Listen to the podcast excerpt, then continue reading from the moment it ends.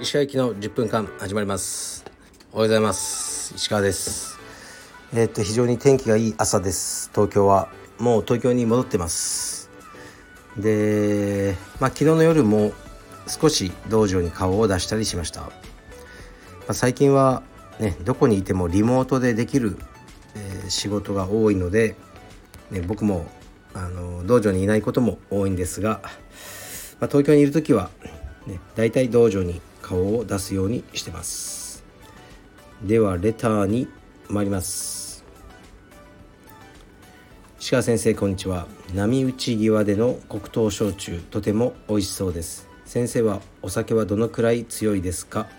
独身の時選手だった時のお酒との付き合い方失敗談今の選手たちの飲酒についての考え方などお話しいただきたいです。よろしくお願いします。はいありがとうございます。えっとお酒は僕ここ23年前から飲み始めたんですよね。それまでは一切飲んでなかったです。うんなんで飲み始めたかっていうともうそんなにね練習とかを一生懸命しなくてよくなったからだと思いますね。あの現役とかその時はお酒飲んだりするお付き合いもなかったしそんなに好きじゃなかったですね。やっぱり味も。うん。やっぱりなんだろう。年取ってなんかお酒が好きになった感じですね。でもね本当に焼酎ぐらいしか飲めなくて。で全然強くないです。焼酎の水割りね普通の濃さの2杯ぐらいでもそれ以上は飲めないですね。それ以上飲むと多分頭痛とかしてきちゃう感じがします。だから失敗談とかもお酒の失敗談とかは何もないですね。うんあの酔っ払いはすごい嫌いですね。酔っ払いといえばなんだろう。みんな誰し誰しもが知ってるそういう有名な俳優さんが酔っ払ってて飲み屋。うん焼肉屋かなんかだったかな。でなんか話しかけてきて。なんか「お兄さん体つきいいけど何やってんの?」で「ブラジアン柔術です」って言ったら「えそれやったらセックスうまくなんの?」ってこう言ってたいますね。誰でも知ってる有名芸能人、ね、ぶん殴ろうかと思いましたけどね。まあそういう風にならないようにしています。えっとでは次いきます。石川さん初めてレターさせていただきます、えー、奄美大島にご滞在とのことですが穂星海岸には行かれたことがありますか？私の妻の祖母が奄美大島の瀬戸内町瀬戸内町に住んでおり確か今年で109歳になったと思います。やはり奄美の自然豊かな環境は長寿の秘訣かもしれませんね。奄美の旅楽しんでください。取り留めのないレターですいません。はいありがとうございます。奄美帰ってきてしまいましたが最高ですね。瀬戸内町あいいとこですね。あの加計呂麻に近いところですね。うんまあ驚かないかな。本当109歳でもあの奄美だと。全然いそう。本当に長寿になるでしょうね。ああいうとこで暮らしてたら。うん。で本当ね僕は移住したいぐらいね好きなんですけどね、まあ、移住はできないと思うんですけど。奄美は今し、えー、っと世界遺産に登録されたのかな。で少し観光客の方が増えてきて、まあ、僕も観光客なんですけどね。ここは難なかなか難しいそうです。全く観光客ねいないとね困っちゃうけどやっぱ来すぎても困るみたいな。いろんなものが破壊されてっていう感じでねこう皆さん今苦しんでらっしゃるってことをねあの様々な方に聞きましたね。まあでもね僕は、うん、これからもね年に1回か2回は、ね、奄美にあのね旅行し続けようと思いますね。穂星海岸あそうそうこの、ね、最初の質問穂星海岸行ったことありますよ。もう大抵は行ったことありますよ。穂星海岸っていうのはあのー、ね行けば分かりますけどねなぜかまん丸の石がいっぱいこう砂浜じゃなくて石なんですよね。それが多分削られてまん丸の石がこういっぱいある海岸でで波がこうねあの寄せて返すたびにその石が転がってカタカタカタカタってねずっと音がしてる。すごく素敵な海岸ですね。はい。では次参ります。鹿先生はじめまして。いつも楽しく聞かせていただいています。先生は選手として現役の頃怪我で半年とか1年とか練習ができない時はありましたか？というのも私はバイク事故で骨折してしまい半年は練習できていません。メンタルをどう持っていけばいいのか経験した人いろんな他人のいろんいろんな他人事など聞いてみたいです。よろしくお願いします。いろんな他の人のことなのかな。えっとありますよ。僕ねあの45回手術とかしてるんで充実の怪我で。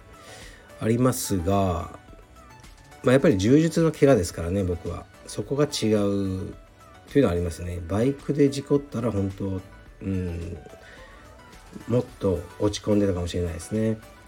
でこのメンタルはねもうどうしようもないんですよ。やっぱりもうポジティブにいくしかないので足の怪我だったら上半身、ね、上半身の怪我だったら下半身を鍛えまくる。で DVD を見まくる。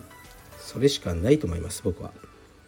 うん、でそれで腐っちゃうんだったらもうね、まあ、この方が選手なのか、ね、趣味なのかわからないですけどもうそこまでだと思いますしそういう試練はね必ず訪れると思います。今ロンドンでねカルペディウムロンドンやってる玉木剛いますよね。で彼をトライフォースのえー、っと選手連に連れて行ったんですよね確か池袋だったかなであの僕も入ってその時は練習してたんですよね。そしたらこうねあっ音が聞こえて「どうした?」って言ったらあの玉木剛の肘が脱臼してたんですね。もう完全に変な方向いてて。でその肘をこう抱えながら僕にあのしばらく DVD で勉強しますって一番に言ったんですよね。うん。そのマインドがあるかどうかだと思うんですよ。いやお前そんなこと言ってない。とりあえず病院連れてくから。って言ってまあ病院で肘を入れてもらったんじゃないですかね。だけど本当にね一番に言った言葉がうんね DVD でしばらく勉強します。でうん。まあそういうマインドをね持つしかないし持た持たなければやっぱりね強くはなれないと思いますね。だからこの詳細わからないけど、あの、この方がなんとなく選手じゃないのかなと思って今ったんですけどあとねバイクも考えた方がいいですよ。もう僕バイク乗ってましたし僕もタイミング悪かったら死んでたなっていうぐらいの事故2回ぐらいしてますね対向車が来なかったからよかったけどバーって滑っちゃってねあの反対車線に飛び出してもし向こう側からトラックとか来てたらあ終わってたなっていうのはありあるんでうん格闘技とかで その生活してる人はバイクはかなり厳しいと思いますね。僕バイクを売ったんですけど売った時にまあ随分前ですよ。若い時に。取りに来たそのバイクの買い取り業者の方が「お兄さんいい判断したね」って言って「え？っ?」て言ったらバイクってこれ正しい数かどうか分かんないですよ。バイクって車の比べに比べると数が10分の1以下なんだよ。でも事故率が車の10倍以上あるんだよ。だから少なくとも車より100倍は危ないんだよね。だから乗んない方がいいよ。って言ってあの僕の バイクを引き取っていった思いがありますね。ですからまあちょっと、ね、余談になりましたけどメンタルがどうこうというよりやれることをやるね。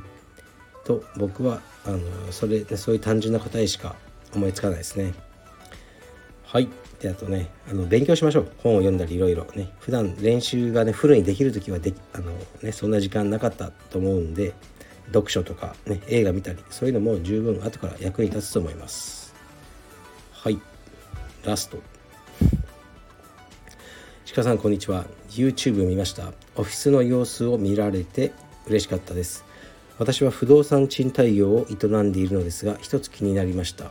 オフィスの壁がターコイズブルーのようですがあれは元からですか？それとも石川さんの趣味ですか？はい。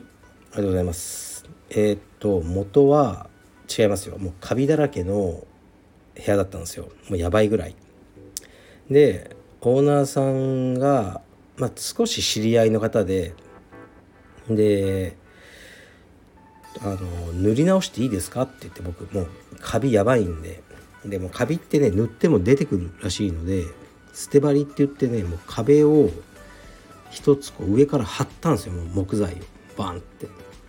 でどうせ貼るんだったらもう塗っていいですよねって言ってあの壁を全部塗っちゃったんです天井まで。で床もフローリングにしてとかかなりねすごいリフォームだったんですよ。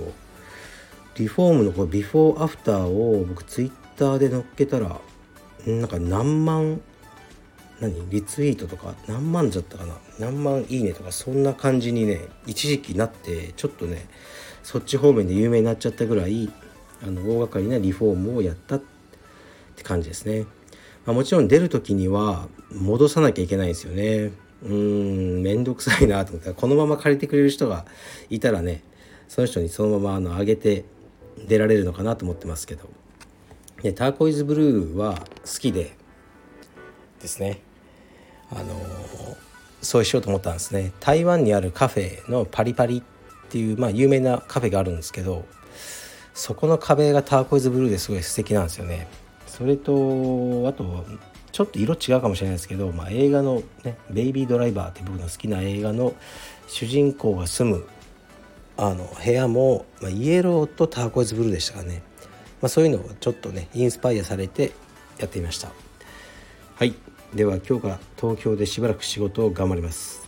次は、えー、福岡に行きます。はい失礼します。